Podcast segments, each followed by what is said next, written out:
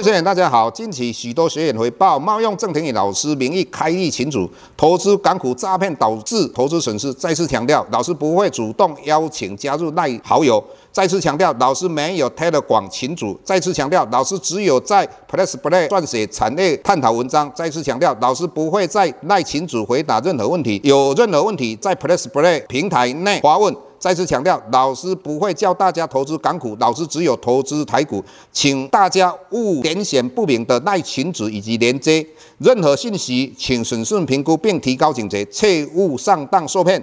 郑重呼吁，请勿盗用郑庭宇老师本人名义发文，冒用他人名义发文，以触犯伪造文书罪，请勿以身试法。接下来本周影片开始，各位大家好，又到本周解大盘的一个时间。那老师过去一直跟各位强调，也就是说，COVID-19 之后的话，美国实施无限量的 QE，造成整个资金池的资金大概有九兆的美金。那以目前收到现在还有七兆多，那这些是支撑台股跟美股一直都会在相对高点的最主要的原因。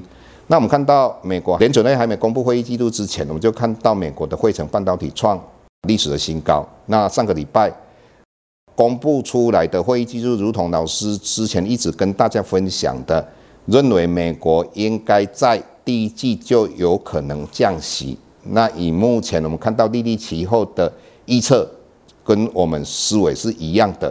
那我们看到联准会在做投票的话，有一些观点认为说明年应该会降三次息，那有些认为会更多。那以老师的观点来讲，应该有机会降四次以上。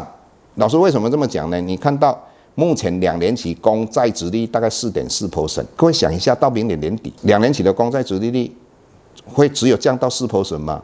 甚至于三点五的几率都非常高。那过去我们一直跟各位强调一点，联邦基金的利率跟两年期公债殖利率是一步一期。如果明年年底美国两年期公债殖利率来到所谓的三点五或是四趴就好了，那联邦基金的利率。它有可能来到四趴，甚至于更低。那以目前大概五点五，就可能降了六次啊！这一点各位必须要了解。再加上大家会想说，为什么联准会会在这一次的会议记录透露出说明年第一季或是明年会降息三次？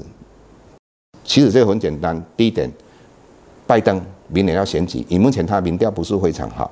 那如果明年第三季、第四季，尤其是第三季经济开始非常衰退、非常不好的状况之下，拜登一定选不上。老师一直跟各位讲，经济是服务政治的，所以在这种状况之下，他透露这个信息之后，他就造成我们看到十年期公债殖利率最高来到五 p e 那一夕间现在来到三点九。那如果我们要精算的话，大概它降的是码，那这个是码当然就会。让整个市市场的需求会增加。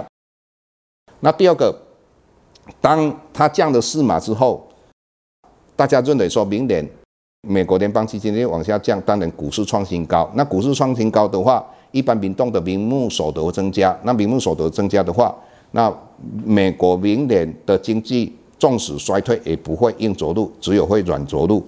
所以在这种观点之下的话，美国明年降息绝对是需要，这个老师一直跟各位谈到的。所以在这种思维，老师认为，当它降息，再注入新的资金进去之后，再加上明年很有可能，以目前每个月 QE 所放出来资金收回九百五十亿哈，这些应该明年就会停止的。所以明年的话，资金行情再加上我们有主流的一些产业，我们一直跟各位讲到 AI。智能手机再加上所谓电动车，所以美国持续创新高，台股也有机会创新高。所以明年年底，呃，应该台股要到两万点的几率也相当高。所以以目前你不管是买股票或是投资债券的话，那老师就跟各位讲，今年的七月份，那当时美国十年期公债殖利率四点三二的时候，那我们很多人去买债券的人。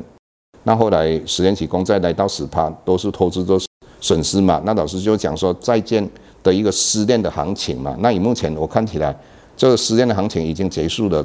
大家重启啊新的恋情。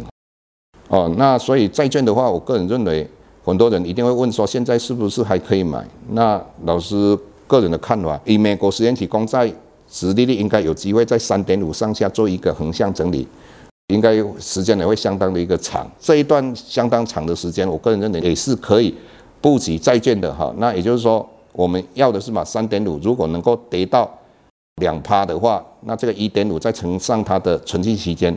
这个报酬率、资本利得也相当不错，再加上它的配息，以公债为例，大概有三 percent。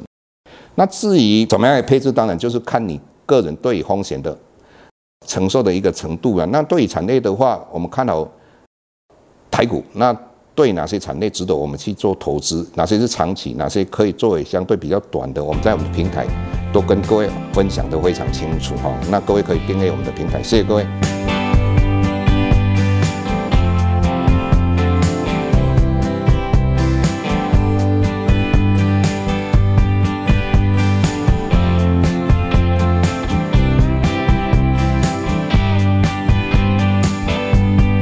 下周台股个股当中，老师精选的十几档个股做重点分析。想要了解老师到底精选哪些个股，欢迎订阅 Plus Play 互惠内容。